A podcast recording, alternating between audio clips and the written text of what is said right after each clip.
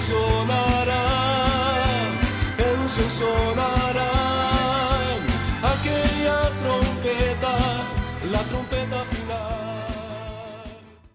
La Iglesia de Cristo de los Ministerios Llamada Final en Phoenix, Arizona, presenta su programa Llamada Final. Conscientes de que vivimos los últimos tiempos y que la humanidad necesita escuchar la verdad eterna de Dios, presentamos el siguiente programa con el pastor José Arriaga. Con ustedes, el pastor José Arriaga con el mensaje de la palabra de Dios.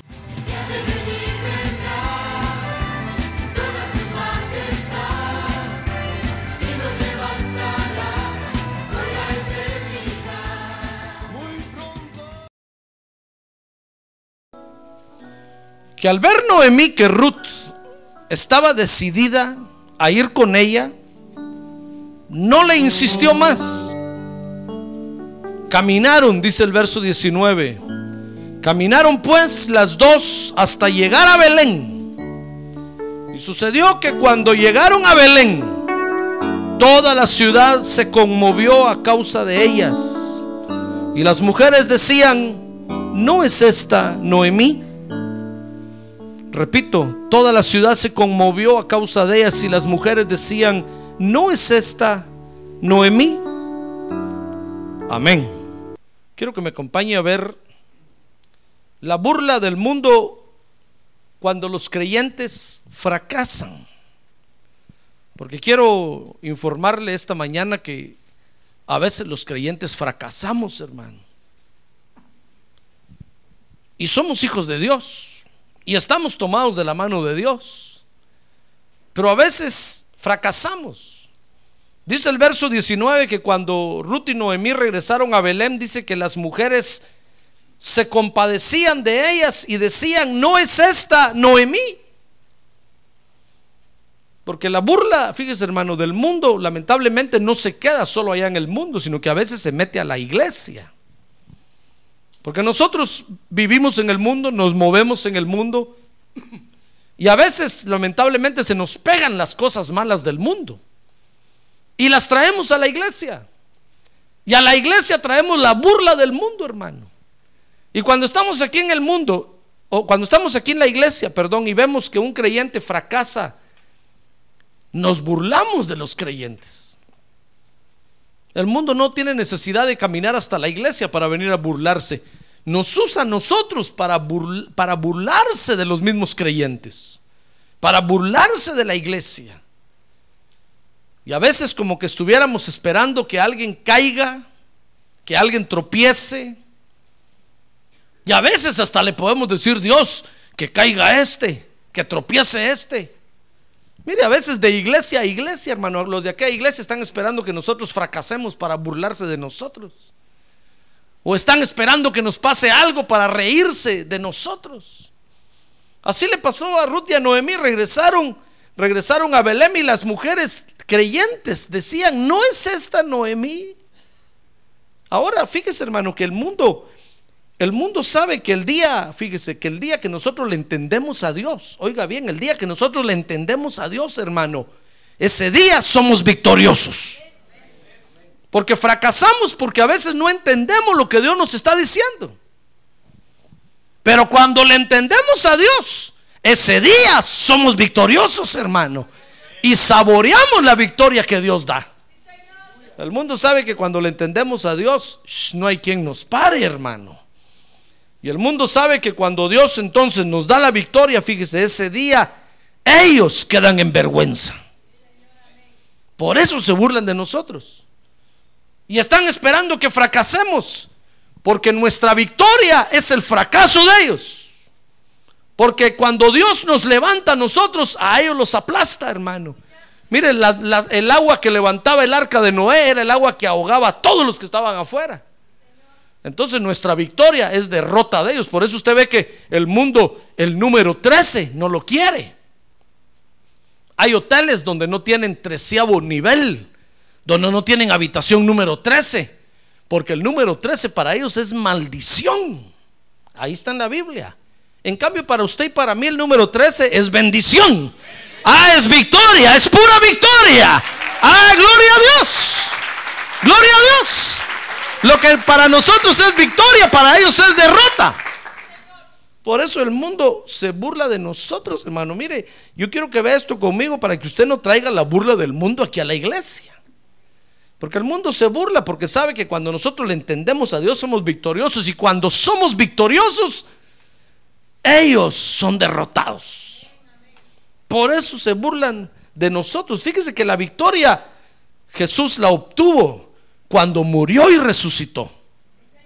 No antes, sino que cuando murió y resucitó, dice Romanos capítulo 1, verso 3, acerca de su Hijo, dice que nació de la descendencia de David según la carne y que fue declarado Hijo de Dios con poder, conforme al Espíritu de Santidad por la resurrección de entre los muertos, nuestro Señor Jesucristo.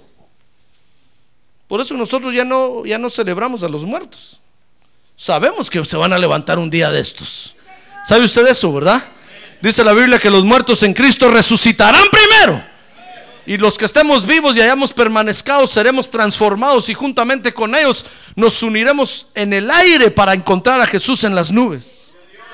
Mire qué día glorioso nos espera, hermano. Nosotros le celebramos al Señor Jesucristo porque la victoria Él la obtuvo resucitando dentro de los muertos. Si Jesús se hubiera quedado en la tumba, ahí estaríamos nosotros ahorita llorando en la tumba de Jesús.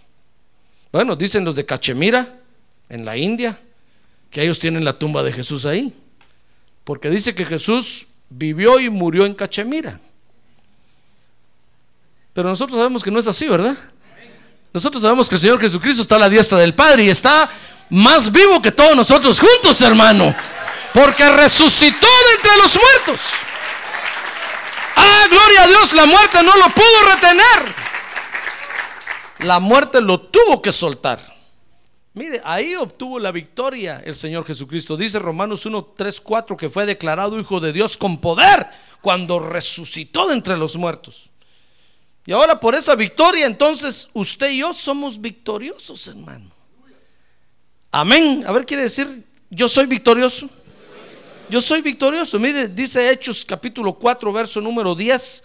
Sabed todos vosotros y todo el pueblo de Israel que en el nombre de Jesucristo, el Nazareno, a quien vosotros crucificasteis y a quien Dios resucitó de entre los muertos, por él, este hombre se halla aquí delante de vosotros. Fíjese que ahí Pedro y Juan habían, habían hecho caminar a un paralítico. ¿Se acuerda de eso, verdad? ¿Y qué le parece que los llevaron presos, hermano? Y cuando estaban, cuando los estaban acusando delante de las autoridades religiosas, ellos pudieron decir, miren, a este que ustedes ven ahora aquí caminando, era el hombre que estaba delante de ellos. Camina por la victoria que Jesucristo nos dio. Mire cómo nos da el Señor la victoria, hermano. Ahora usted y yo somos victoriosos. Y podemos bendecir a otros con esta victoria. Porque el Señor Jesucristo obtuvo la victoria. ¿Usted cree eso o no? ¿O usted todavía está diciendo, sí, pastor, yo lo creo, pero yo no veo la victoria por ningún lado. A menos a la señora Victoria, la que se llama Victoria. No, pues créalo, hermano. Porque el Señor ya obtuvo la victoria, Él ya resucitó. Amén. Mire, si Dios le dio victoria, le dio esa victoria a los que creyeron en Jesús antes de que Él viniera a la tierra y muriera y resucitara, hermano. Cuanto más a nosotros que, que ya sabemos que el Señor ya vino y resucitó. ¿Cómo no vamos a ser victoriosos? Por eso Pedro y Juan pudieron decir ahí, miren, miren, este recibió sanidad y salvación por la victoria que Jesucristo obtuvo en la cruz del Calvario. Porque murió y resucitó y está sentado a la diestra del Padre Celestial. Y cuando el Señor resucitó, fíjese entonces, nos trasladó la victoria. Mire, dice Mateo capítulo 28, verso número 18. Y acercándose Jesús les habló diciendo, toda autoridad me ha sido dada en el cielo y en la tierra. Id pues y haced discípulos de todas las naciones, bautizándolos en el nombre del Padre y del Hijo y del Espíritu Santo y enseñándoles a guardar todas las cosas, todo lo que os he mandado. Y aquí yo estoy con vosotros todos los días hasta el fin del mundo. ¿Ya ve cómo nos trasladó su victoria? Ahora usted y yo somos poseedores de la victoria de Él. Mire, es como que usted hubiera muerto y es como que usted hubiera resucitado. Esa victoria usted la tiene ahora en su corazón y en todo su ser. Por eso siéntase victorioso, hermano. A ver, quiere decir, yo soy victorioso por la sangre de Cristo. Pero lamentablemente, fíjese, debido a nuestro cuerpo de bajeza, no todo lo que vivimos en la tierra es victoria, hermano. ¿Ya se dio cuenta de eso, verdad? A ver, pregúntale al que tiene a un lado, ¿ya se dio cuenta de eso, hermano? ¿Ya se dio cuenta? Peor si viene todo triste hoy. Peor si está enojado hoy aquí. Ya se dio cuenta que no todo es victoria. No todo es victoria. Porque estamos viviendo en este cuerpo de bajeza todavía, hermano. Todavía tenemos que andar en el mundo. Mire, cuando el Señor le oró al Padre en San Juan 17, le dijo, Padre, no te pido que lo saques del mundo. Porque eso sería lo, más bonito, hermano. ¿No cree usted? Que cuando usted acepta a Jesús como Salvador y se bautiza en agua, viniera un ángel y como un carro de fuego, como con Elías, y se lo llevara. Nosotros diríamos, adiós, mundo cruel, que hasta ayer estuve en ti, como dice el himno donde el pecado destruía mi vivir. Y estuviéramos ya con el Señor, hermano. Pero el Señor oró y le dijo, Padre, no te pido que los saques del mundo, porque se tienen que desarrollar, tienen que crecer, tienen que aprender. Sino que te pido, le dijo, que ahí en el mundo los guardes del mal. Mire, eso quiere decir que tenemos todavía que movernos en el mundo, vivir en el mundo, trabajar en el mundo, comprar y vender en el mundo en este cuerpo de bajeza, hermano. Y este cuerpo de bajeza es susceptible a tentaciones, a que el mal nos alcance. Por eso, cuando Javes le oró a Dios, ha oído de la oración de Javes, ¿verdad? Oiga, Javes le dijo, Señor, si tú me bendijeras, si ensancharas mi territorio y si me guardaras de tal manera que el mal no me dañe. Mire la oración que hizo y sabe, dice ahí, y Dios lo escuchó y le concedió lo que pedía. Porque esa debe ser nuestra oración, hermano, decirle, Dios, guárdame del mal, por favor. Tú sabes que tengo un cuerpo susceptible al mal. Todo lo malo me gusta. Todo lo malo me atrae. Me apacha los ojos. Me llama. Todo lo malo es para este cuerpo carnal. Guárdame, Señor, por favor. Si tú no me guardas, voy a parar de cabeza a saber dónde. Y si usted le ora hacia Dios, Dios va a decir, te voy a ayudar porque eres sincero. Porque reconoces que me necesitas. Eso fue lo que hizo Javes. Y Dios le respondió. Por este cuerpo de bajeza, fíjese hermano, no todo lo que brilla es oro. No todo, no todo es victoria tenemos problemas. Y esto, esto fue lo que le pasó a Noemí. Quiero que vea conmigo el libro de Ruth capítulo 1, verso 1. Dice ahí que aconteció que en los días en que gobernaban los jueces hubo hambre en el país, en Israel, en el pueblo de Dios. Y un hombre de Belén de Judá fue a residir a los campos de Moab con su mujer y sus dos hijos. Eso le pasó a Noemí. Noemí y su familia tuvieron que dejar, dejaron Belén. No tuvieron que, porque no todos se fueron de Belén. Ellos se fueron de Belén. Porque llegó el hambre a Belén, hermano. Mire, y Belén quiere decir la casa del pan. ¿Sabe usted eso, verdad? Es la casa donde Dios les enviaba el pan, hermano. Ahí estaban seguros. Pero un día llegó el hambre ahí. No había pan. Y entonces Noemí y su marido y sus hijos, tres varones hermosos, guapos, potentes, juveniles, decidieron irse de Belén. Y dice el, el, verso 1 que se fueron a vivir a Moab. Y Moab quiere decir maldición. Mire, se salieron de la casa del pan, de la casa de bendición, para irse a vivir a la casa de maldición. Pero es que ¿quién puede hacer un cambio así, hermano? Hágame el favor. Mire, si, si alguien viniera con usted y le dijera, ¿sabes qué? Salte de la iglesia y anda a buscar al brujo que está allá en la central, ¿usted iría? No me conteste. No va a ser que me diga, sí, pastor, yo me voy. Ahorita lo despedimos y que se vaya de una vez.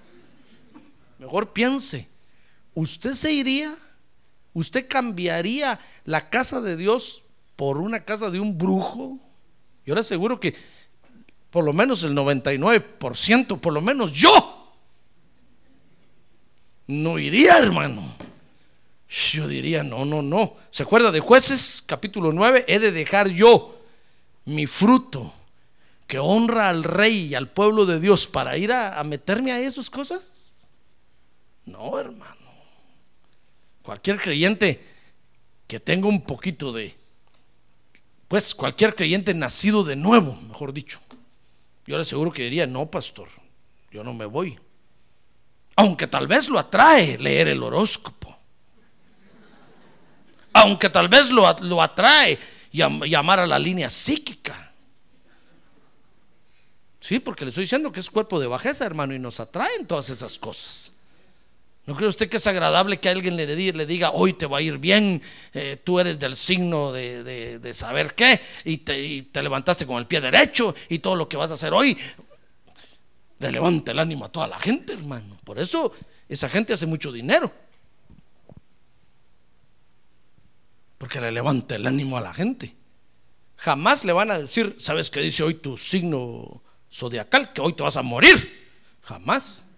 Siempre le van a decir, te va a ir bien y si pagas más, mejor te va a ir. Nos atraen esas cosas, hermano, porque estamos en este cuerpo de bajeza. Pero tenemos que decir, no, eso me daña a mí, que ya conozco la verdad. Eso me daña. Es como meterse al enemigo dentro de la camisa, hermano o como se, dice, dicen por allá, como meterse un hormiguero dentro de la camisa. Pero Noemí, ¿qué le parece que cambió la casa del pan por la casa de maldición y se fueron a vivir a Moab? Mire, en principio, fíjese que estaban tomando una mala decisión. Ah, pero como a veces hay creyentes que no se les puede decir nada porque creen que uno está contra ellos, yo no me recuerdo que hubo un tiempo que eh, hubo un problema y eh, había un joven pretendiendo a una señorita aquí en la iglesia y este joven había embarazado a otra señorita de la iglesia, hermano. Y cuando yo me enteré que la, que la andaba pretendiendo, yo fui a buscar a esta hermana y le dije, hermana, ten cuidado, este embarazó a la hermana fulana y no se quiere casar. Si tú le haces caso, te va a embarazar también. ¿Sabe? La señorita se enojó conmigo, hermano. Dije, Padre Santo, ¿cómo están las cosas ahora? Ahora resulta que los zanates le disparan a las escopetas. Todo está al revés. Y empezó a decir que yo, la que le quería dañar su futuro, que yo, yo, la llamé, le dije, yo no te quiero, ándate con él, casa, vive como quieras, haz lo que se te dé la gana, le dije. Yo lo que estoy haciendo es cuidándote. Pero si crees tú que yo te estoy haciendo un mal, órale, dale. Y se fue y tuvo unos problemas terribles hasta el día de hoy. De seguro que sí estaba Noemí con su familia, hermano. Dijeron, no, nos vamos a Moab. Tal vez el pastor los detuvo y le dijo, ¿cómo se van a ir de la tierra, de la casa del pan? Sí dijeron, pero no hay pan. Solo el nombre tiene. Pues sí, le dijo el pastor, pero ya Dios nos va a bendecir. Dice Joel que Dios oirá la oración de sus ministros y va a enviar trigo, pan y aceite. ¿Se acuerda que lo cantamos, va? Dice, ¿cómo dice el canto, hermano? He aquí yo os envío pan, mosto y aceite y seréis saciados. Espérese, ya viene el día de las vacas gordas, hermano. Ah, gloria a Dios. Y nos vamos a gozar y nos vamos a ¡Ah, gloria a Dios! ¡Gloria a Dios! Pero cuando es tiempo de vacas flacas, todo el mundo anda viendo dónde se va, hermano. Y empiezan a averiguar, y, fulanito, ¿por qué se fue? Y menganito, ¿por qué se fue? Dicen, no, yo también me voy a ir. De seguro, le, le hablo esto porque de seguro que así le pasó a Noemí. Dijeron, no, nos vamos a Moab. Mire, en principio le decía yo, era una mala decisión, porque está cambiando la casa del pan por la maldición. No está diciendo, me voy a ir de Belén para Belenzote. No está diciendo, me voy a ir de, de este Belencito a un Belén más grande y de ese Belén a otro Belén más grande. Si así fuera, hermano, yo los despido a todos ustedes hoy. Gloria a Dios, aleluya, amén, que les vaya bien porque van progresando. Pero sabe, la mayoría de creyentes dicen, no, pastor, me voy de la iglesia al mundo. ¿Cómo está cambiando la casa del pan por la casa de maldición? Es una mala decisión, hermano. Ahora dice Ruth capítulo 1, verso 3, que esa mala decisión los hizo perder todo. Lea conmigo, Ruth capítulo 1, verso 3 dice, dice que allá en, en- en Moab murió Elimelech, marido de Noemí, y quedó con sus dos hijos, miren, eran dos hijos.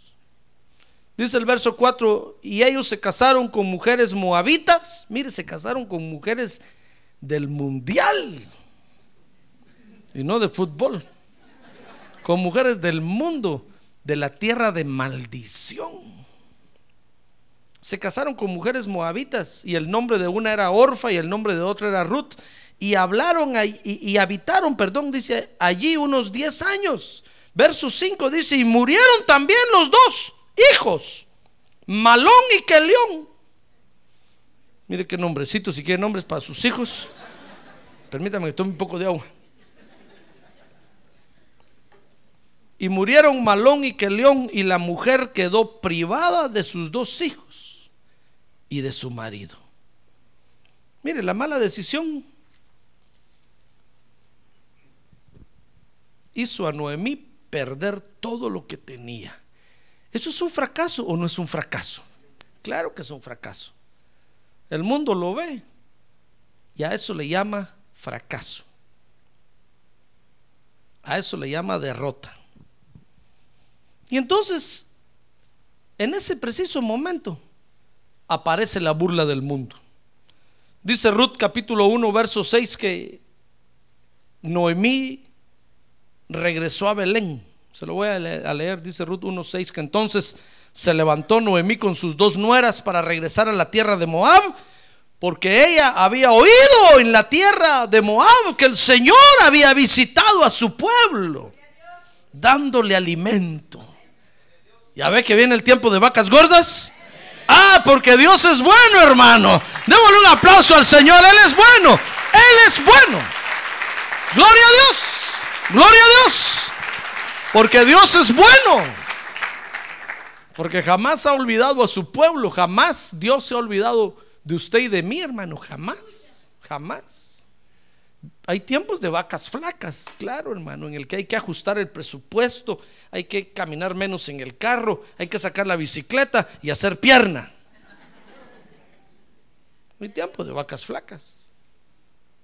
Yo me recuerdo que en un tiempo de mi vida me llegaron unas vacas flacas terribles, hermano, ni para comprar gasolina tenía yo. Y me iba a mi, a mi trabajo caminando a esperar el, el- el- el- bus, la camioneta, camión, camándula, como usted le llame. Ahí iba a esperarlo, hermano.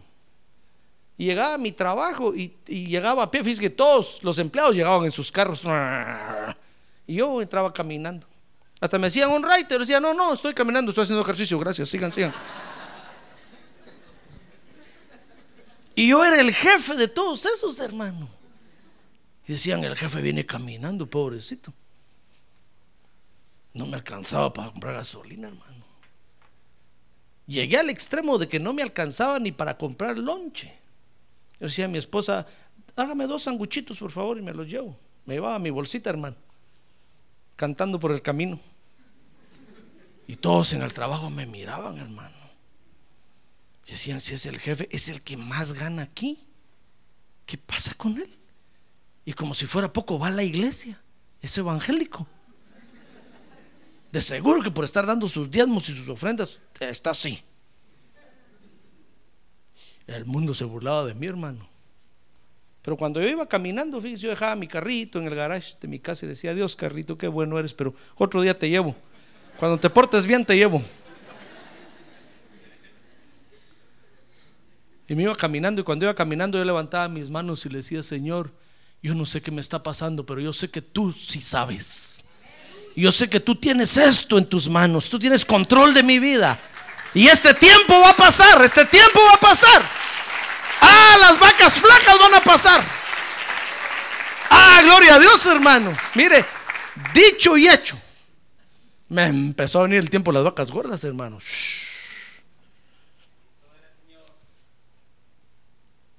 Rebasé a todos mis los que trabajaban conmigo.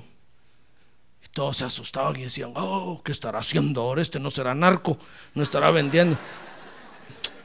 Decía, el mundo siempre se burla, hermano.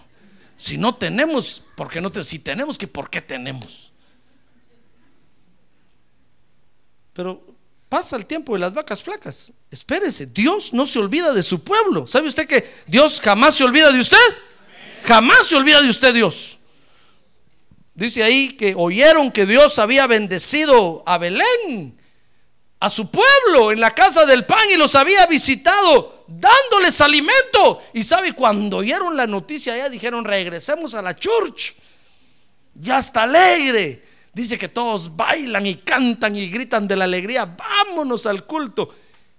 Y, pero sabe, ahora venía sola Noemí, hermano.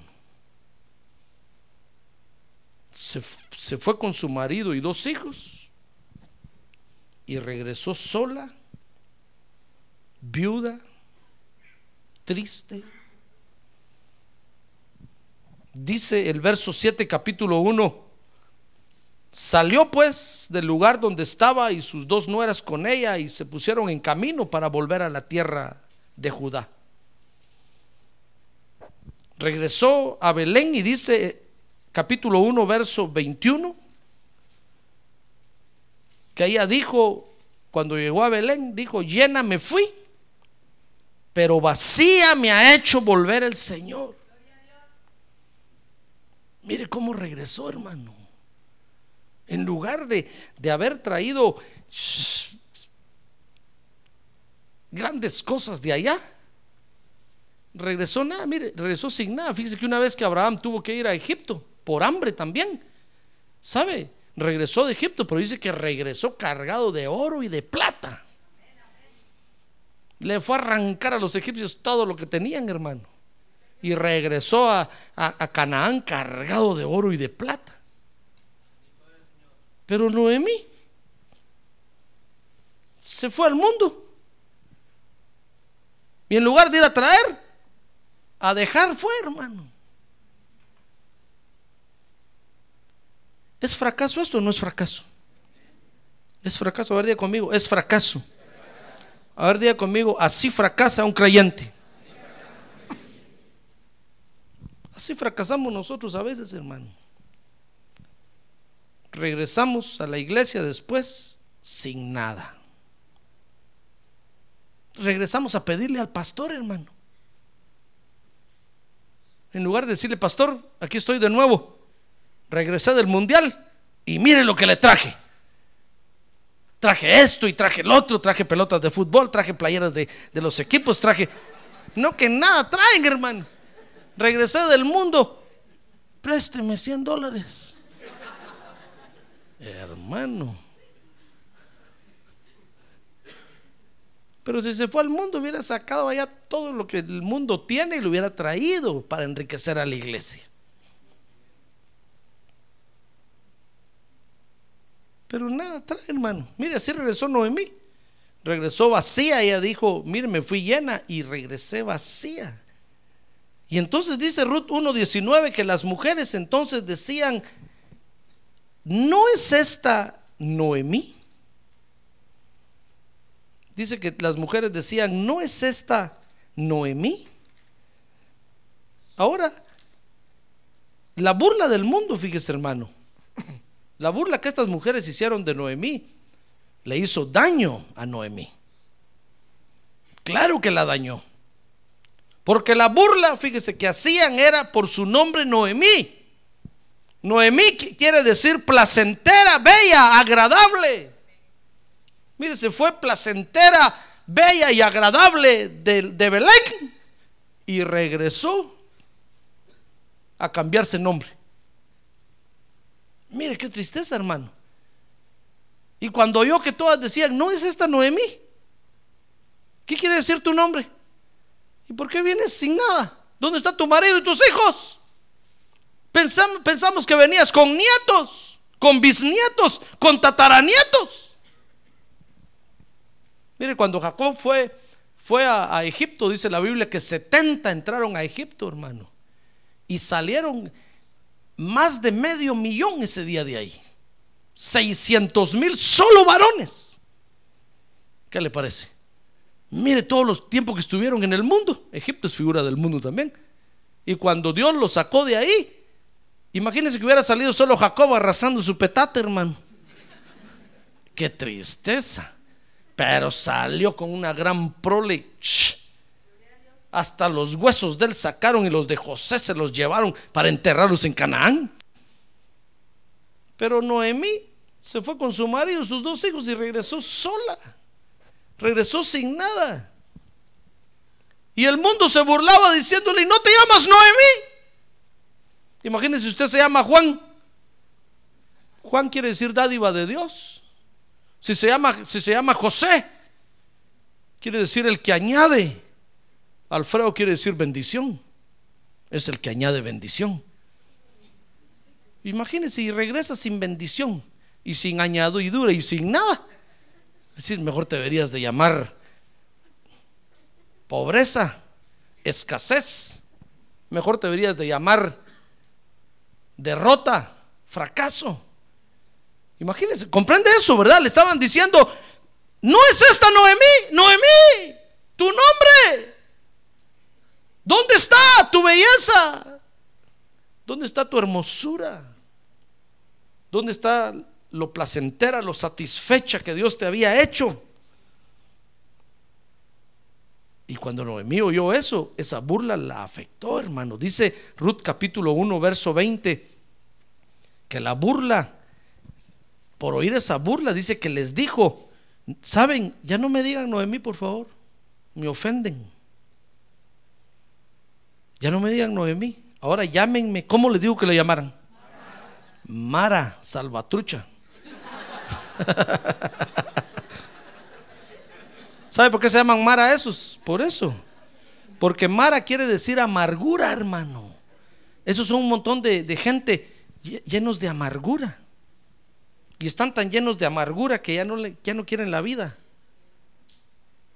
Y entonces por eso se juntan así en Maras.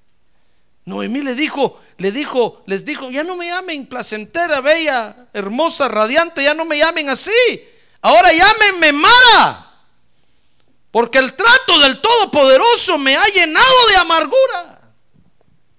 Mire qué derrota tan terrible, hermano. Esta mujer venía arrastrándose en el suelo. Esta mujer venía deshecha por dentro y por fuera. Imagínense qué cara le vieron le vio el pueblo de Dios cuando regresó. Y los que habían metido el mundo a la iglesia comenzaron a burlarse de ella. Comenzaron a decirle, Noemí, Noemí, ¿eres tú Noemí? ¿Eres tú la que se llama Noemí? No estás haciendo honra a tu nombre. Entonces ella dijo, tienen razón. Ya no me llamen Noemí, llámenme Mara, porque me fui llena radiante, resplandeciente y he regresado ahora amargada, llena de amargura. Mire cómo regresó Noemí y la burla la dañó, hermano, pero es que cómo no nos va a dañar la burla. Por eso cuando usted cuando usted vea a un creyente en problemas, no se burle del creyente, hermano. Mejor fortalezcalo, abrácelo y dígale, voy a orar por ti, hermano. Que Dios te ayude a caminar. Que Dios te dé fuerzas para seguir adelante. Que Dios te dé inteligencia, sabiduría para entenderlo a Él. Porque cuando nosotros le entendemos a Dios, hermano, ah, entonces Dios nos hace victoriosos. Dios nos da la victoria, Dios nos transmite su victoria. Ah, gloria a Dios. Y somos más que vencedores. Somos más que vencedores. Pero cuando no le entendemos a Dios, hermano, porque se nos cierra el cerebro, se nos cierra el corazón, entonces empezamos a vivir puras derrotas. Pero cuando usted, eh, di- dice la Biblia que cuando tengamos que corregir a alguien, hermano, que lo corrijamos con misericordia. Dice ahí, considerándonos a nosotros mismos, dice el apóstol Pablo. Porque el día de mañana nosotros podemos ser los, a los que vayan a disciplinar, hermano. Y así como queremos que nos traten, así debemos de tratar a los demás, con mucho cuidado. Cuando usted ve a un creyente, hermano, emproblemado, en lugar de burlarse, en lugar de decirle, y no que tanto que ayunas, y no que tanto que estás en la iglesia, no, tenga cuidado, hermano. Mejor dígale, ¿sabes qué? Voy a orar por ti. Que Dios te dé fuerzas, que Dios te ayude a entender qué estás pasando. Que Dios te dé sabiduría, fortaleza. Y va a ver que eso va a levantar el ánimo del Noemí, que está ahí todo hecho pedazos, hermano. Que solo el nombre tiene ya, pero del nombre no tiene nada. Y peor si ha fracasado, peor si ha tenido pérdidas. Ay, hermano. Mire, viene fin de año cuando tenemos que hacer el análisis de, de pérdidas y ganancias. Cuando tiene usted que llenar su formulario del IRS y poner cuánto ganó y cuánto perdió.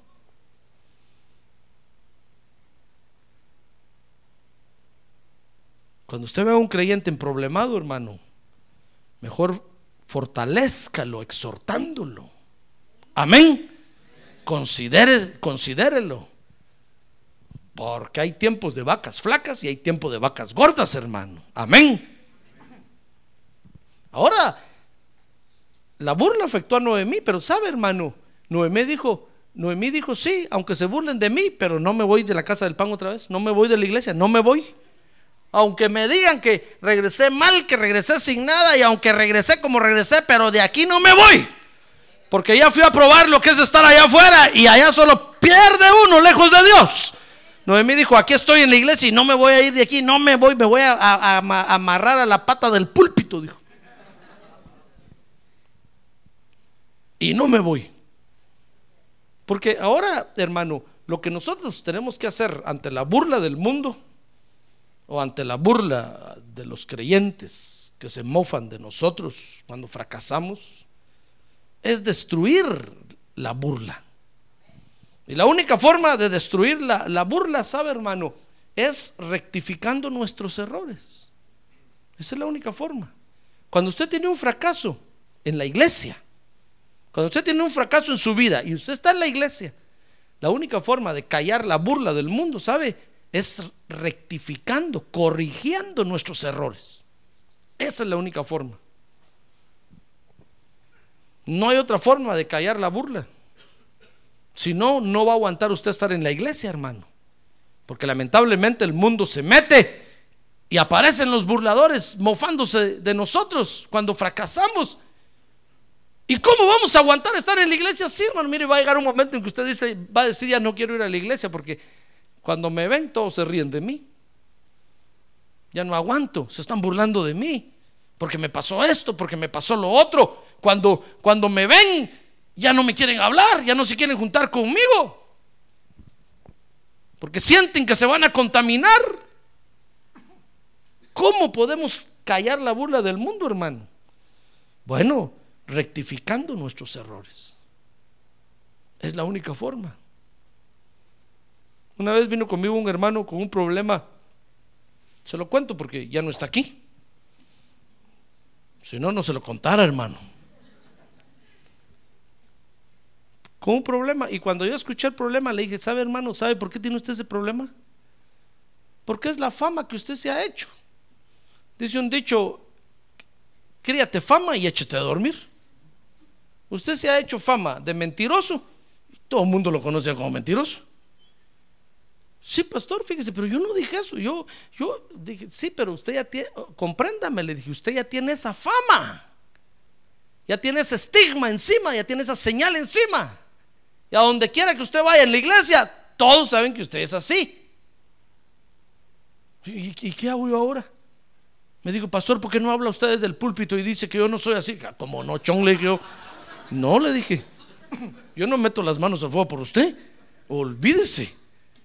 Si Dios lo salvó y lo tiene aquí es porque Dios es misericordioso, pero yo no soy Dios. ¿Qué tal digo, este hermano no es así? El día de mañana usted las hace. A mí me van a tirar a la basura con todo y usted. No, no le dije, no, lo que tiene que hacer, hermano, le dije, tengo la solución para usted. Así me dijo, hermano, ¿cuál es la solución? Rectifique sus errores. Si usted se ha hecho fama así, ahora hágase otra fama. Hágase una fama de buen creyente. Hable la verdad. Sea correcto, sea íntegro. Entonces va a agarrar fama de buen creyente. ¿No le gustó? Dijo, no, es que eso me va a costar mucho. Pues sí, si es, si es mucho el mal que ha hecho. Ahora dedíquese a hacer lo correcto. Si usted hace lo correcto, va a agarrar fama de ser buen creyente. Entonces la única forma de, taparle la boca a los burladores, hermano, y la boca del mundo, es que rectifiquemos nuestros errores. Mire, fíjese que, que Noemí comenzó a rectificar sus errores cuando tomó la decisión de regresar a la casa del pan. Sea por lo que sea. Dice, dice ahí, leímos que oyó allá en Moab que Dios estaba bendiciendo ya a su pueblo en Belén. Entonces ella tomó la decisión. Lo importante es que tomó la decisión de regresar. Eso es lo importante. Ahí comenzó ella a rectificar sus errores. Si alguna vez usted se va de la iglesia y allá vuelve en sí, dice que el hijo pródigo volvió en sí, hermano. ¿Y sabe qué lo hizo volver en sí? Porque dice, dice ahí la parábola que se puso a recordar cómo era la casa de su padre.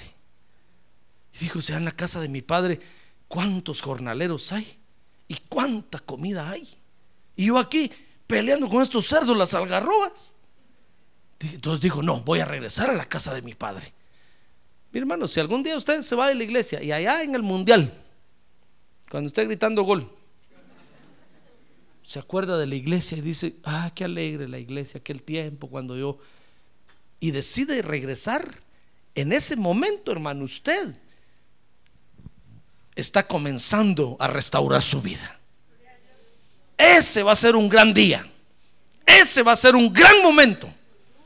Porque, porque va a ser el momento cuando usted va a comenzar a rectificar sus errores, hermano. Miren, Noemí comenzó a rectificar sus errores cuando regresó a la casa del pan. Si usted allá afuera en el mundo escucha eh, o toma la decisión de regresar por cualquier razón, hermano, tal vez usted en el mundo no encuentra ni con quién casarse y dice, mejor me voy a ir a la iglesia, tal vez encuentro al fin. Aunque sea por esa razón, regresa. Es una buena decisión, porque jamás se debió haber ido de la iglesia. ¿Se da cuenta? Mire, Noemí regresó porque escuchó, pero, pero regresó a la casa del pan. Y cuando regresó, reconoció que había tomado una mala decisión. Reconoció que nunca se hubiera ido de Belén. Porque fue a encontrar a todos ahí contentos, hermano. Nadie se había muerto de, inanición, de falta de comida, nadie. Pero ella se fue huyendo pensando que ya no había pan y dijo, no, mejor me voy y mal le fue. Fue a encontrar a todos contentos y reconoció, porque les digo, saben, me fui llena, abundada, prosperada, bendecida y regresé vacía. Reconoció que había tomado una mala decisión. Y entonces comenzó a ser restaurada por Dios, hermano. Comenzó su proceso de restauración. Dios comenzó a restaurarla y sabe, Dios utilizó a un hombre, a Booz, que era un su pariente lejano, para restaurarla. Mire cómo es de bueno Dios, hermano. Cuando nosotros, hermano, rectificamos nuestros errores, Dios va a estar dispuesto a restaurarnos y a levantarnos. Como dice la Biblia, Él es el que levanta mi cabeza. Él es el que hace exhibir su justicia en mí. Ah, gloria a Dios. Gloria a Dios. Mire, Noemí terminó venciendo la burla. del mundo. Es, es- es duro. Pero como dice un dicho, más vale un rato colorado. Mejor me voy a aprender los proverbios, ¿verdad, hermano?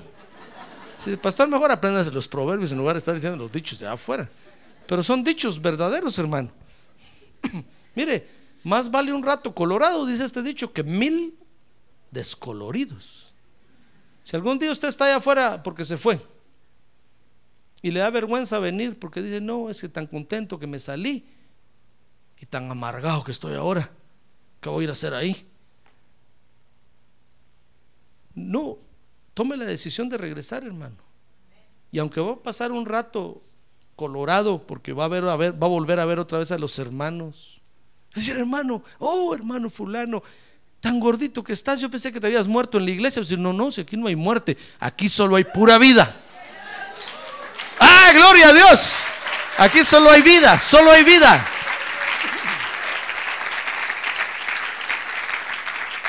Como dicen los costarricenses, le iba a decir, pura vida. Aquí solo hay pura vida y de la vida verdadera, no la, la que ellos mencionan allá. Jesucristo es la vida. Y nos va a encontrar a todos rosaditos, cachetoncitos,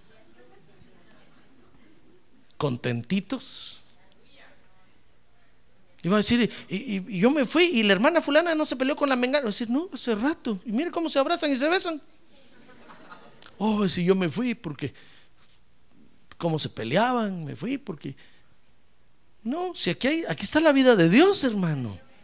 Los problemas que vivimos ahorita son momentáneos. Viene el Espíritu Santo y los arregla y nos ministra vida, nos ministra gozo, nos ministra paz. ¡Ah, gloria a Dios! Y seguimos en la iglesia. ¿Qué le parece? Así es que no se vaya. A ver, dile al que tiene un lado, no se vaya, hermano. No se vaya de la casa del pan. ¿Para qué se va a ir a Moab? Ahora, si usted se va de la casa del pan, porque allá encontró otra casa con otro panote más grandote, entonces váyase. Allá va a comer mejor. Pero no se vaya a Moab, hermano. No se vaya al mundo ahí, va a ir a perder y va a regresar vacío y sin nada. Y cuando se coma aquel panotondote grandotote allá, aquel burrote, entonces venga a compartirnos, hermano, porque nos va a edificar. Pero si se va a Moab, a la casa de, a la casa de maldición, ¿y qué va a traer de allá, hermano? No nos va a edificar. ¿Se da cuenta? Mire, Noemí regresó y Dios restauró a Noemí. Vea conmigo cómo Dios ca- cayó la burla del mundo. Dice Ruth capítulo 3, verso 1. Noemí fue tan restaurada. Dice ahí que después su suegra Noemí le dijo a Ruth, hija mía, se recuerda que regresaron a Belén, ¿verdad? Y no tenían quien la sostuviera ni quien trabajara por ellas. Entonces Ruth le dijo, mire, suegra, voy a ir a, a- a recoger, a espigar ahí, a recoger lo que, lo que los segadores, cuando los segadores van recogiendo la cosecha, se les caen algunas espigas de repente por ahí, hermano. Si es trigo, si es eh, eh, maíz, se les caen algunas mazorcas por ahí. Entonces le digo, ¿sabe qué? Me voy a ir detrás de ellos y voy recogiendo ahí lo que ellos dejan. Y lo voy a traer para que comamos. Y entonces, entonces Noemí le dijo, qué bueno, Ruth, qué bueno, vete, pues vete a tal campo, le dijo, ahí están cosechando ahorita. Y se fue Ruth, hermano. Y ahí va, ahí va recogiendo las espigas. Y entonces dice Ruth capítulo 3, verso 1, que después su suegra Noemí le dijo, hija mía, no he de buscar seguridad para ti, para que te vaya bien. Ahora pues, no es vos, vos ser el dueño de esos campos, nuestro pariente con cuyas criadas estabas. He aquí, él avienta cebada en la era esta noche. Lávate, verso 3, pues, úngete y ponte tu mejor vestido, el del día domingo.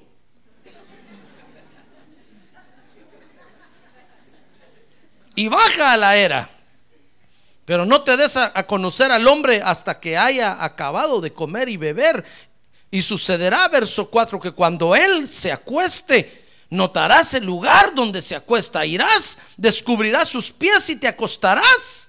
Y entonces él te dirá lo que debes hacer. Y ella le respondió, todo lo que me dices, haré. Mire que Noemí está, hermano. Y no que estaba vacía y hecha pedazos. Ah, pero Dios ya la había restaurado. Ya ve, es que hay restauración, hermano. Ah, ante un fracaso, Dios tiene la palabra para restaurarnos y para volvernos a levantar. Ah, gloria a Dios. Dios nos vuelve a levantar. Si de repente usted cae por un fracaso, no se quede tirado, levántese, hermano. Hay restauración. Hoy es el día de restauración. Hoy es el día de esperanza. Hoy es el día de sanidad. Ah, gloria a Dios. No hay por qué quedarse tirado. Si errores todos cometemos, hermano. Fracasos todos tenemos. Pero cuando usted decide regresar a la casa del pan y, acepta la restauración de Dios, hermano, téngalo por seguro de que Dios lo va a levantar. Lo va a levantar. Por supuesto que ya no como lo levantó antes. Porque sabe, Noemí, hermano, ¿sabe qué estaba administrando Noemí? Un hogar con un esposo y dos hijos. Mire lo que Dios le había dado. Era una administradora hecha y derecha. Administraba un hogar con un esposo y dos hijos. Pero como tomó la decisión de irse, Dios le quitó esa administración, hermano. Y entonces Dios le dijo, ya veo que no eres capaz de administrar lo que te di, como que es mucho para ti. Te dijo, te voy a dar solo que administres a Ruth, solo a ella administra, solo a ella, para que no te cueste. Hasta para eso es bueno Dios, hermano. Si Dios ve que le está costando a usted mucho con lo que le ha dado, le va a dar menos con tal de que usted no se destruya. Mire, Noemí regresó, fue restaurada, pero ya no administró lo mismo que administraba antes. Estaba administrando únicamente a Ruth.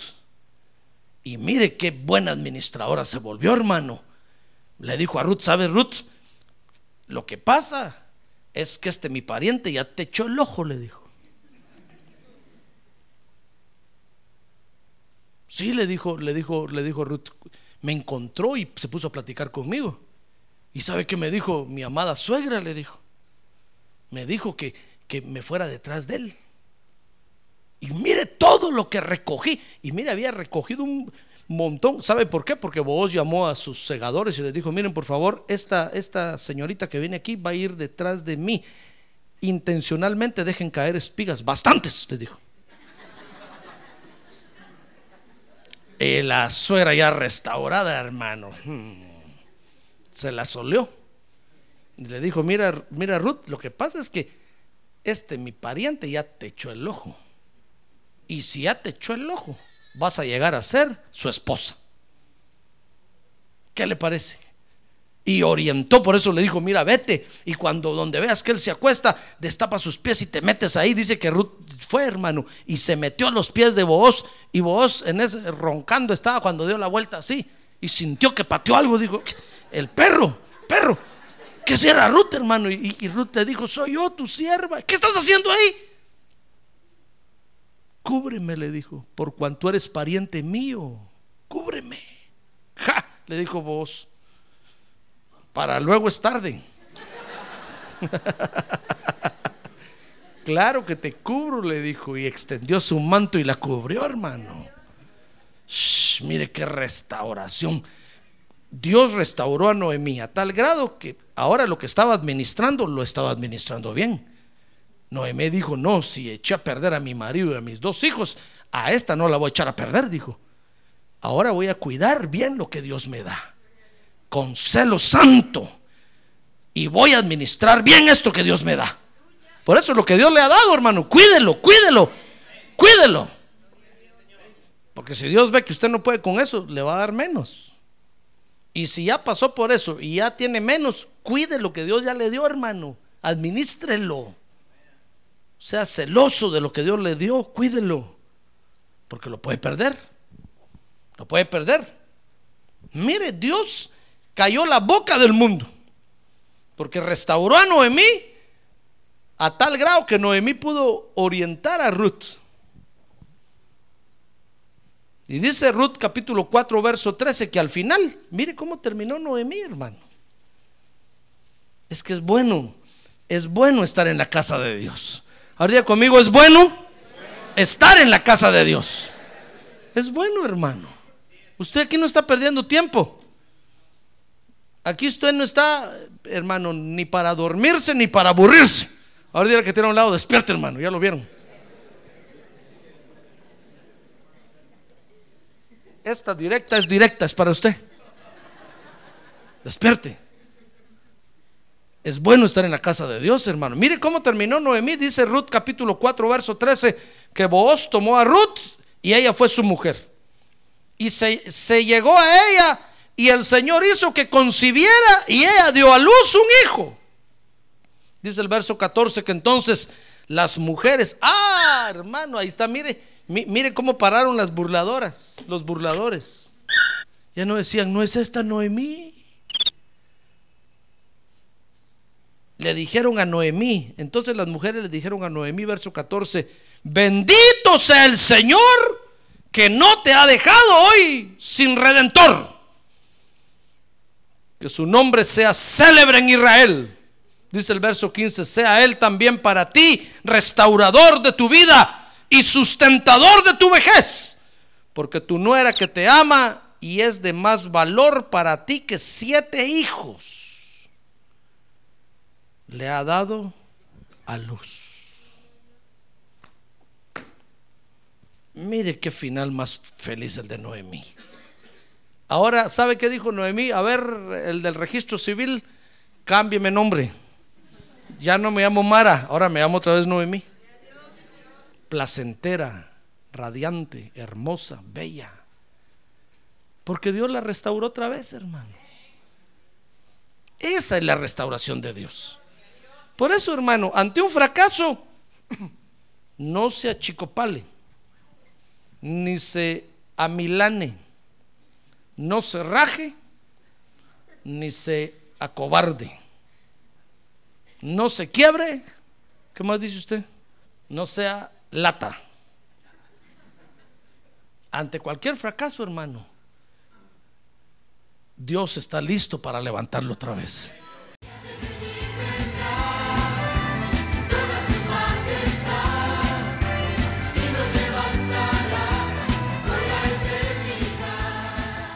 La Iglesia de Cristo de los Ministerios, llamada final en Phoenix, Arizona, cumpliendo con la comisión de Joel 2.1, presentó su programa, Llamada Final. Esperamos que nos vuelva a sintonizar la próxima semana a la misma hora por esta emisora. Los invitamos a nuestras reuniones en el 6023 Norte 71 Drive, esquina con Bethany Home Road. Para mayor información puede llamarnos al 623-934-1259 o visitarnos en la internet al www.llamadafinalphoenix.com.